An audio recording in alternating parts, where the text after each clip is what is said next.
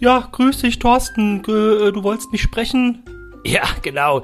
Oh Mann, hier, wie siehst du denn aus, ey? Was hast du denn hier für einen Arm, ey? Das ist ja, das, das ist ja, das gibt's doch gar nicht. Was hast du da gemacht hier, ey? Ich wollte schon die ganze Zeit mal fragen, hier, du, so, du läufst hier rum hier mit dem Arm da, hier, was ist da los? Ah ja, das kommt, äh, ich hab hier volle Fettarm, äh, volle fettarme Milch. Du hast doch gesagt, wir sollen uns gesund ernähren und hab ich fettarme Milch getrunken, jetzt hab ich Fettarme. Das gibt's doch nicht. Das kann doch gar nicht sein hier. Dann, äh, dann, ja, dann, dann wechsel doch mal die Milch. Dann nimm doch die, die, die, die pasteurisierte Milch.